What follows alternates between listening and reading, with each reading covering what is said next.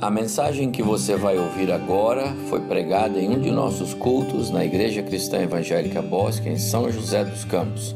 Ouça atentamente e coloque em prática os ensinos bíblicos nela contidos.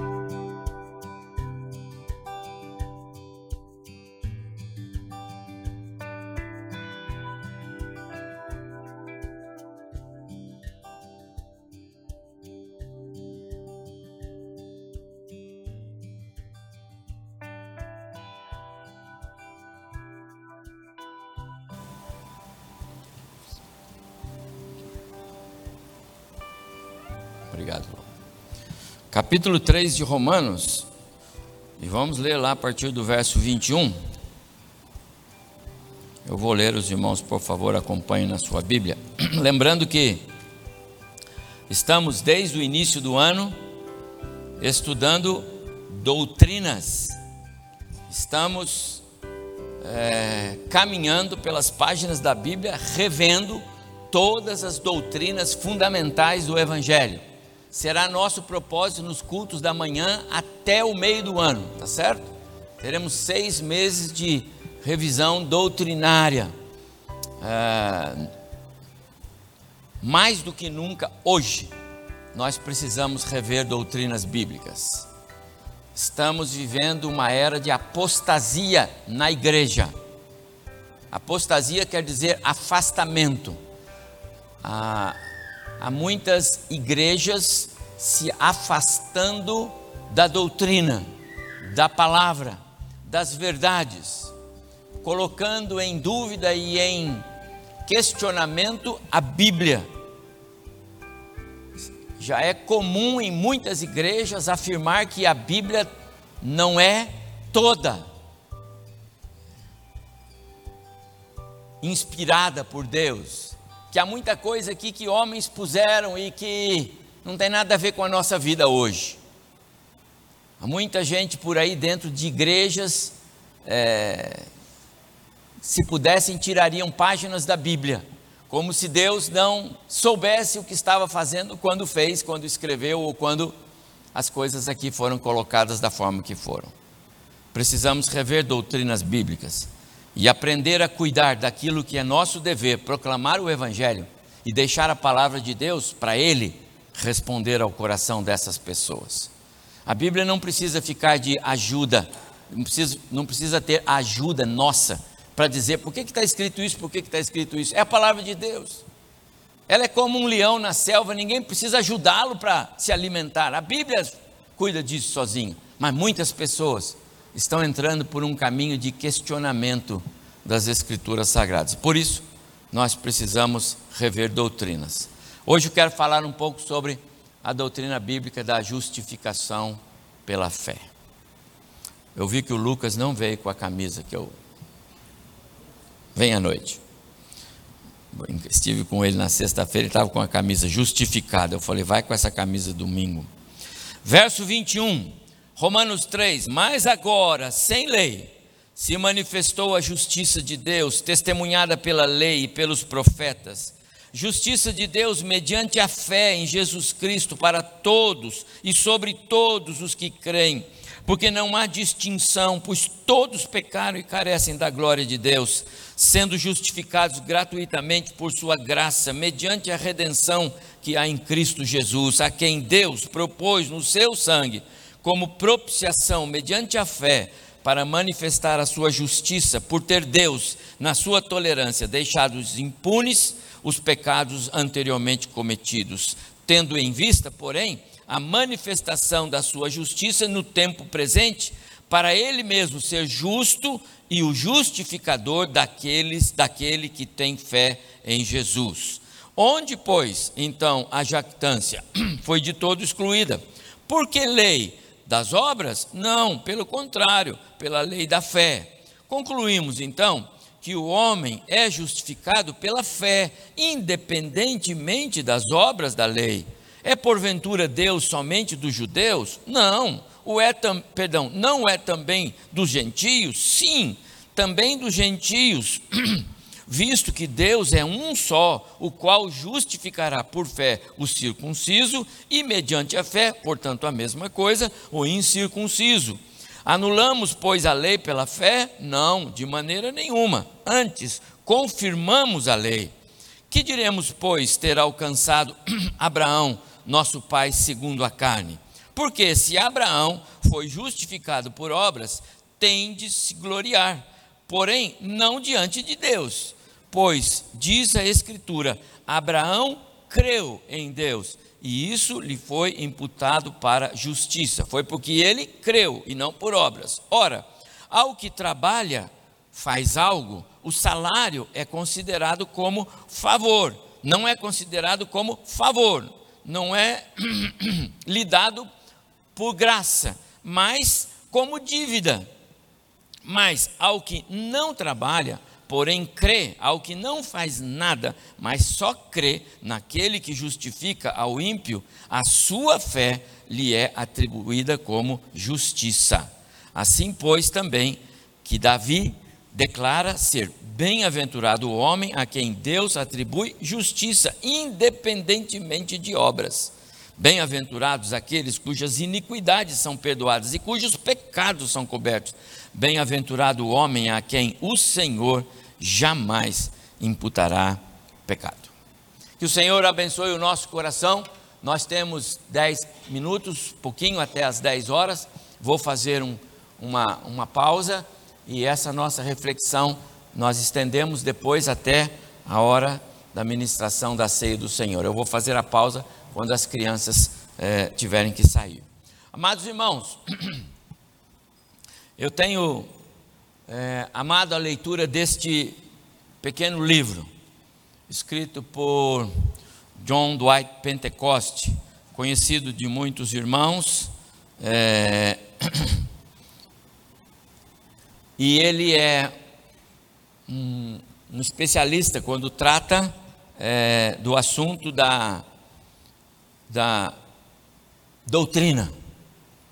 Ele trata todas as doutrinas aqui. E eu quero dizer aos irmãos que eu serei muito, muito fiel ao que esse estimado pastor, teólogo, é, que viveu é, bem atrás de nós, é, escreveu. Esse livrinho dele, que está ali, foi editado nos Estados Unidos pela primeira vez em 69 e depois, em 1978, ele foi é, traduzido pela primeira vez para o português. É, Mundo Cristão. Tem hoje ainda, se você quer é, conhecer doutrinas bíblicas, pode estudar esse livro, é muito bom. Nós temos usado alguma coisa nas nossas reflexões aqui em nossa igreja. Hoje falando um pouco sobre a doutrina bíblica da justificação. E como tema, eu vou tratar uma pergunta que ele faz aqui, é, na página 90, 92. Ele diz assim: Como pode Deus ser justo e ao mesmo tempo justificar o ímpio?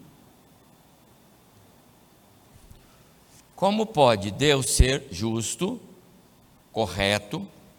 Como pode ter um como pode ter justiça no coração de Deus se ele justifica o culpado? Esta pergunta é uma das perguntas mais emblemáticas que a gente tem na história do cristianismo. Porque o culpado precisa ser declarado culpado não inocente.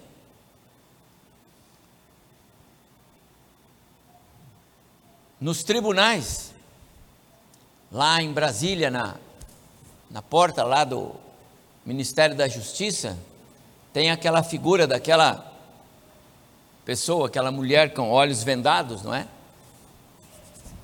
Porque a justiça, ela precisa ser feita não olhando para a pessoa, mas sim pelos fatos que constam nos autos. É assim que é.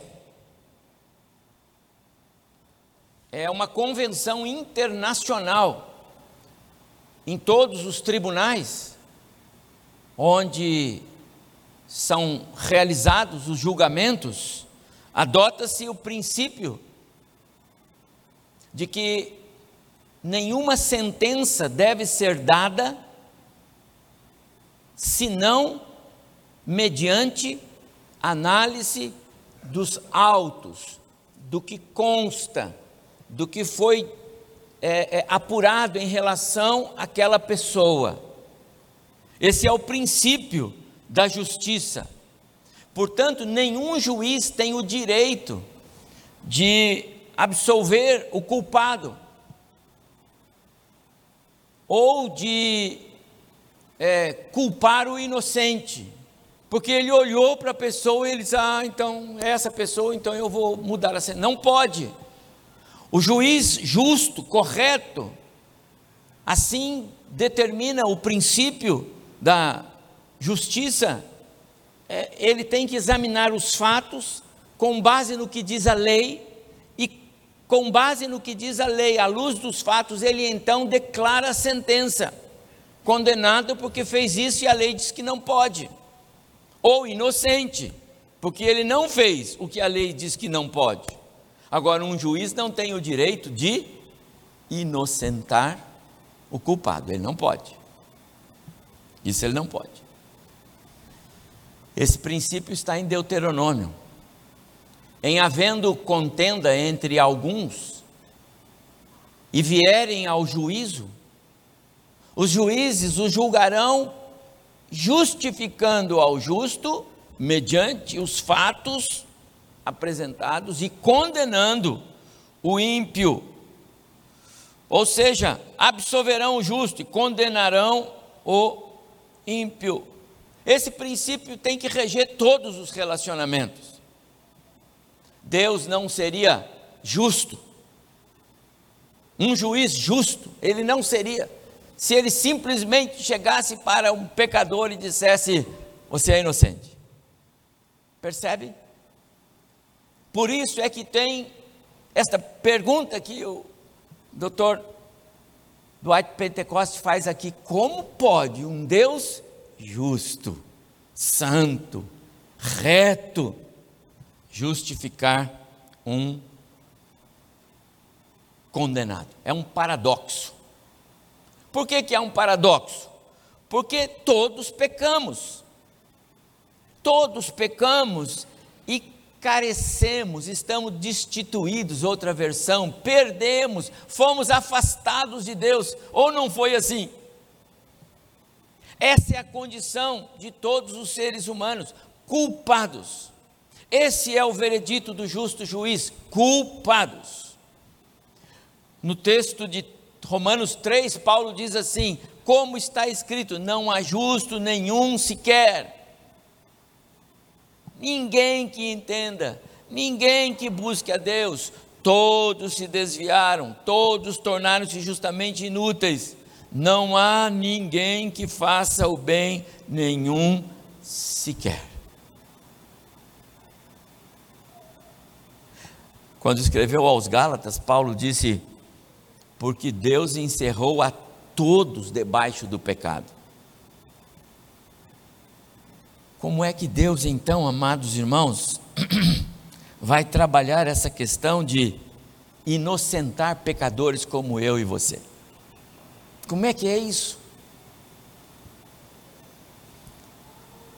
Tudo a nosso respeito declara que nós somos culpados. Não há defesa, não há justificativa, não há não pensem naquilo que você já sabe.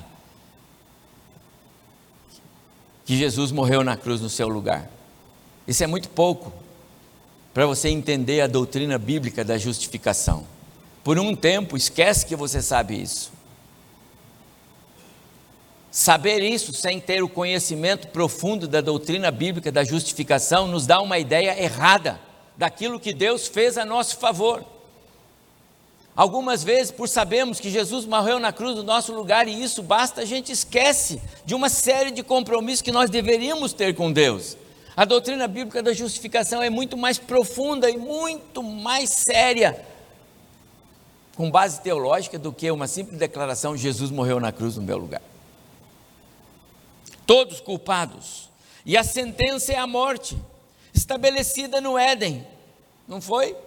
O dia que dessa árvore comer, certamente morrerás. Morrendo, morrerás. Essa foi a sentença. Essa foi a sentença. E é por isso que nós precisamos compreender a doutrina bíblica da justificação. Todos culpados. Culpados devem ser condenados e não absolvidos. Culpados devem cumprir pena, a pena estabelecida na lei, e não declarados inocentes. Absolver o ímpio e condenar o justo são coisas que o Senhor Deus odeia. Na sua Bíblia diz, outra versão, detesta. Na outra Bíblia, outra versão vai dizer abomina. Eu não sei qual é a sua versão. Mas você entende o que a Bíblia diz a respeito da justificação de um ímpio? Deus abomina. É uma palavra pesada do ponto de vista bíblico, pesadíssima. Deus detesta. Para dizer que Deus detesta alguma coisa, Deus odeia. Para dizer que Deus odeia alguma coisa, essa coisa tem que ser muito ruim. E a coisa muito ruim é exatamente o que ele faz. Ele acaba perdoando pecadores como eu e você. Amados irmãos, o que vamos estudar aqui hoje, a doutrina bíblica da justificação, é a mais simples e a mais e ao mesmo tempo a mais profunda verdade bíblica, a mais sublime, talvez o centro, o pilar de todas as outras doutrinas bíblicas. Tudo mais na fé cristã parte do ponto de vista que Deus elaborou um projeto chamado justificação pela fé. A minha oração é que Deus nos abençoe no estudo que vamos ter antes da meditação da ceia nesta manhã. Curve sua cabeça, vamos orar mais uma vez. Obrigado, Senhor Deus, por esta verdade bíblica tão profunda, tão preciosa. E a minha oração é que o Senhor nos abençoe aqui, para que nós possamos compreender a profundidade, o comprimento, a largura, a altura deste precioso meio que o Senhor encontrou para trazer pecadores como nós, para fazer parte da tua família, sermos recebidos como isentos de culpa. Ó oh Deus, abre o nosso entendimento, nós oramos, em nome de Jesus. Amém.